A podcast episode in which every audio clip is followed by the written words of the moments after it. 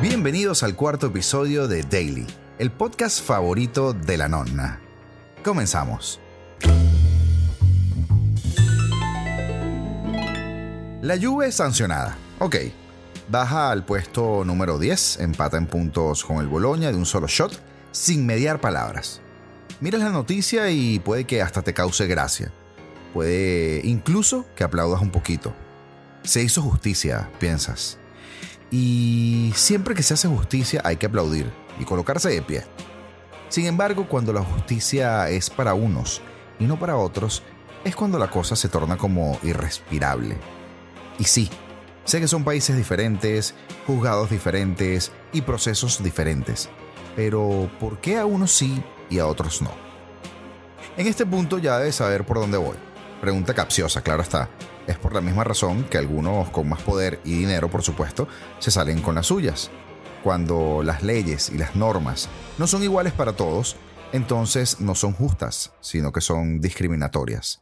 Y no pretendo, por supuesto, señalar a ningún club con esto, porque lo que estamos viendo últimamente es escandaloso. Con el VAR, los arbitrajes, la impunidad, la manipulación de la tecnología, el manoseo de las normas, la desigualdad de condiciones, en fin. No quiero que esto sea el tema central del día de hoy, pero basta con ver el mercado de invierno para saber eh, dividir el fútbol en dos. El mundo entero y los que gozan de un dopaje financiero. Hoy fue un día de juzgados. Primero, bueno, el golpe a la Juve por parte de la justicia italiana. La Fiscalía de la Federación Italiana de Fútbol, tras reabrir el caso, había pedido nueve puntos de sanción para el equipo bianconero por ese famoso caso plusvalías. Pero la sanción del Tribunal Federal de Apelaciones ha ido incluso más allá y decidieron que fueran 15. De todos modos, pues por supuesto, el club podrá ahora intentar recurrir al organismo pertinente, en este caso sería el CONI. Se sanciona a la Juventus con 15 puntos de penalización a cumplir en la presente temporada de fútbol. Así dice el comunicado de la FIGC.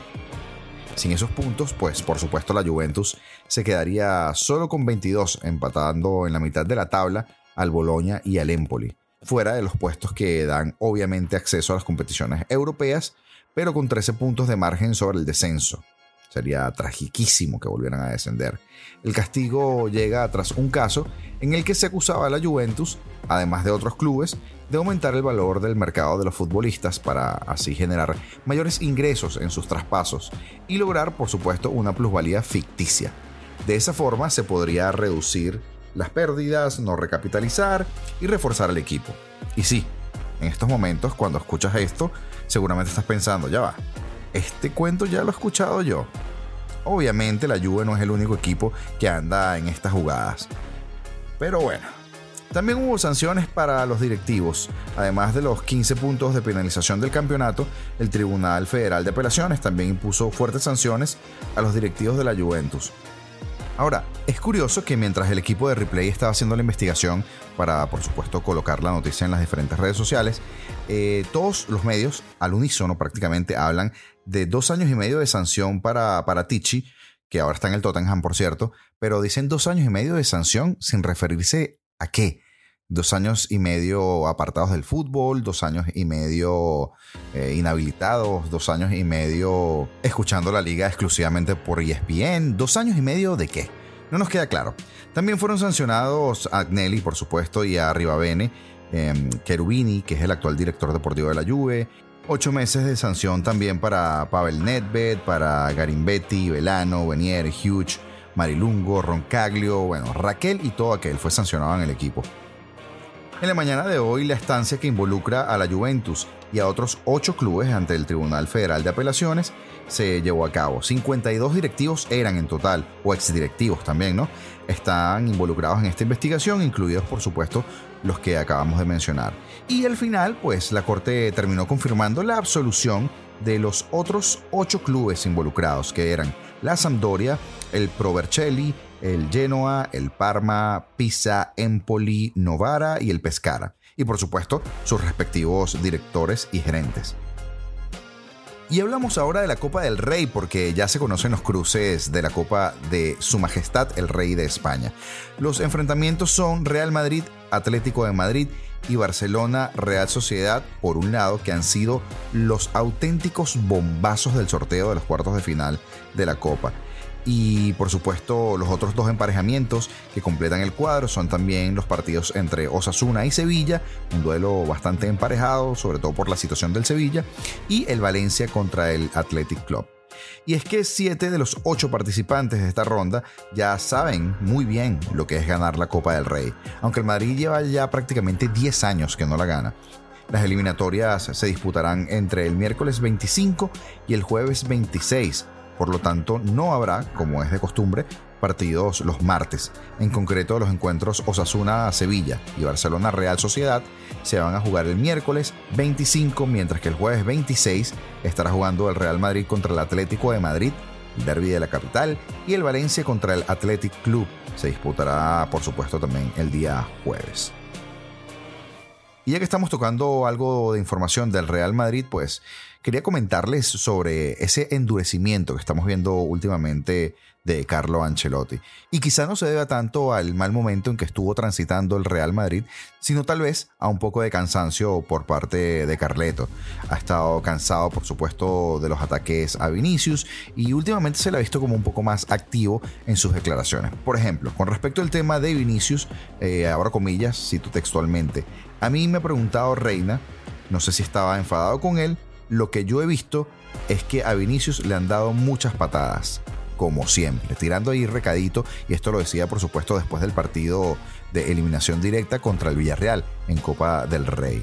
También ese mismo día dejaba un recadito a la prensa. Dijo cuando se le preguntó por los cambios y la efectividad que habían causado estos cambios, eh, dijo textualmente, hemos cambiado, y vosotros también habéis tenido que cambiar vuestra crónica. Asimismo, pues con un tono irónico, una sonrisa a medio tirar, Carleto también le daba su repasito a la prensa. A todo esto hay que sumarle la indignación ya de lo que fue aquel evento del penalti inventado, el penalti inventado ante el Girona que tanta polémica generó y otras tantas cosas que últimamente Carleto no se ha querido callar. Poco a poco se va endureciendo el reaccionar de Carlo y pues desde afuera se nota. En una nota ya no tan futbolera, pero digamos que sí, pero digamos que no, pero digamos que sí, en fin, la Kings League. Una de las cosas que está llamada a al menos abrirle los ojos al mundo del fútbol y hoy sucedió algo realmente alucinante. El presidente del Barcelona, Joan Laporta, estuvo en el plató de la Chop Chop Kings, que sirve como entrevista previa a la cuarta jornada de la Kings League de Infojob. Y allí dijo que una de las cosas bonitas de haber sido presidente o de ser presidente del Barcelona es precisamente haber sido presidente de Gerard Piqué, o sea, lanzándole flores. Piqué que ha estado en el centro del huracán últimamente por múltiples razones, además. No solo porque sí, seguramente estarás pensando por lo de Shakira, pero no también eh, hay un tema con la Copa Davis, también está el tema de la Kings League, hay, de todo, de todo está pasando, incluso hoy, y sin convertirnos tampoco en prensa rosa, se le vio por allí juntito a Irina Shaik, la ex de Cristiano Ronaldo, viendo partido de la NBA. Pero bien, para calentar un poco los motores, el presidente del FC Barcelona dejó varios titulares relativos a la Superliga de Fútbol Profesional y otros temas, por supuesto, de actualidad. Dijo que tenía una relación profesional con Florentino que estaban juntos en la Superliga. Y también recalcó, no tengo tanta relación con Florentino como para ver juntos la Kings League Infojobs, pero por Gerard lo que sea. Una primera media hora de aclimatación que estuvo allí presenciando el presidente Joan Porta, en las que participaron especialmente Iker Casillas, Gerard Romero y el Kun Agüero. Por ejemplo, al periodista del FC Barcelona, Gerard Romero, le reconoció que el departamento de... Esto es bien gracioso, escuchen esto. A Gerard Romero él le dice estas palabras textuales. En el departamento de comunicación del Barça hay un seguimiento para Gigantes FC una de las cosas que nos toca más las narices es que saben demasiadas cosas.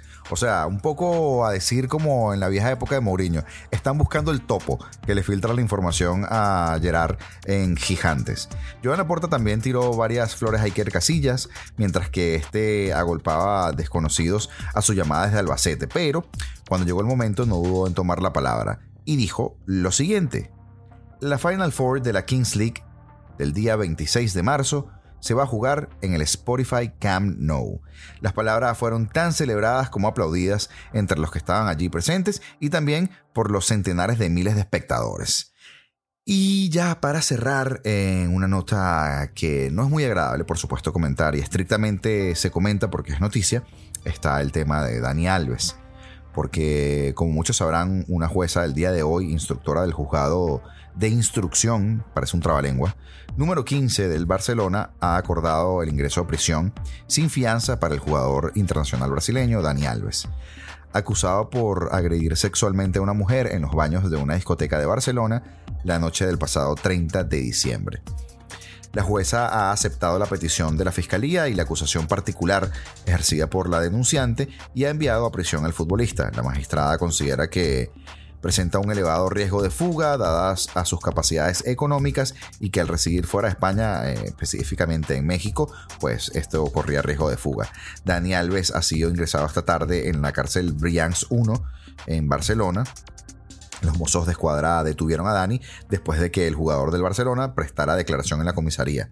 El brasileño, pues, como les decía, está acusado de una presunta agresión sexual a una chica en la discoteca Sutton de Barcelona y declaró al respecto este viernes en la comisaría y luego de la declaración pues allí procedieron a encarcelarlo.